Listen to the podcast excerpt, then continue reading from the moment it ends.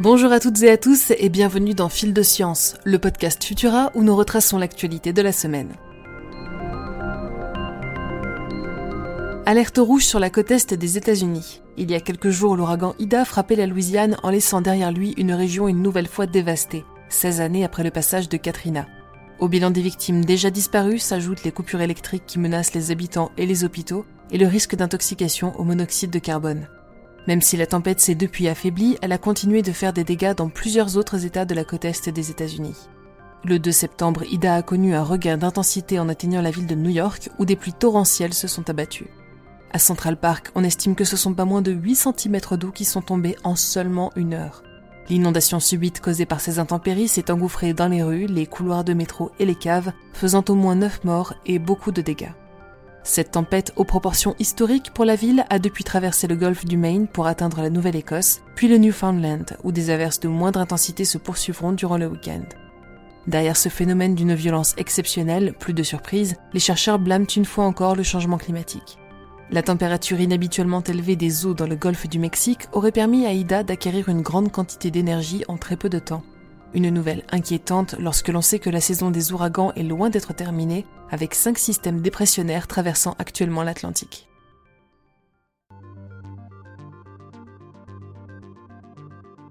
Pour perdre du poids, le sport n'est pas une panacée. Une récente étude parue dans Current Biology révèle que le corps a pour habitude de réduire automatiquement son métabolisme de base lorsque l'on augmente son activité physique.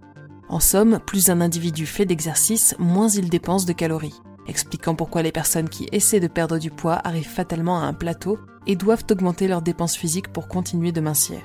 Injustice supplémentaire, il semblerait que ce phénomène soit plus manifeste encore chez les personnes en surpoids, avec près de la moitié des efforts compensés par le corps. Reste à savoir si ce ralentissement du métabolisme peut s'avérer préjudiciable pour la santé. Deux nouveaux variants inquiétants font leur entrée en scène. Baptisés MU et C.1.2, les dernières mutations du coronavirus ont de quoi préoccuper les chercheurs. Le premier résiste aux anticorps neutralisants présents dans le sérum de patients convalescents ou vaccinés contre la Covid et a été responsable d'une flambée des infections en Colombie et en Équateur. C.1.2 présente quant à lui un taux de mutation particulièrement élevé par rapport aux autres variants, l'éloignant toujours plus de la souche originelle sur laquelle le vaccin a été basé. La progression de la couverture vaccinale devra donc continuer d'accélérer afin d'augmenter les chances d'endiguer ces évolutions avant que les formules ne deviennent inefficaces. Pour en apprendre plus sur C.1.2, nous vous invitons à écouter notre dernier épisode de la chronique Covipod, disponible sur Fil de Science.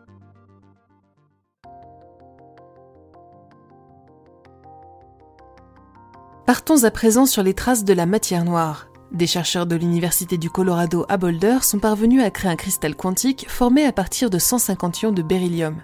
Ce dernier est particulièrement sensible aux champs électromagnétiques et offre aux physiciens l'espoir de partir en quête des particules hypothétiques les plus sérieusement considérées pour expliquer la matière noire, les actions. Les prochaines années pourraient donc se révéler cruciales pour l'exploration de ce phénomène qui reste à ce jour l'un des grands mystères de l'univers. Le tardigrade est une mascotte favorite des adeptes de science, et pour cause. Avec son corps grassouillé et ses huit pattes, il est juste assez mignon et juste assez étrange pour susciter la fascination de tous. Mais une question demeure cependant. Pourquoi ces créatures marchent-elles au lieu de ramper comme leur père microscopique? La réponse pourrait être que ces oursons d'eau partageraient un ancêtre commun avec les mouches ou les fourmis, si l'on en croit les scientifiques. Ou tout simplement que la marche constitue un avantage évolutif non négligeable pour eux. Quoi qu'il en soit, nous vous invitons à découvrir les vidéos de ces drôles de bestioles en mouvement et nos autres actualités sur Futura, bien entendu. Pour ne rien manquer de l'actualité scientifique, rendez-vous sur les plateformes de diffusion pour vous abonner à Fil de Science et à nos autres podcasts.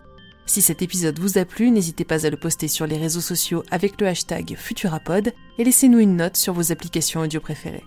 On se retrouve vendredi prochain à 18h30 avec toujours plus de nouveautés scientifiques. Bon week-end à tous.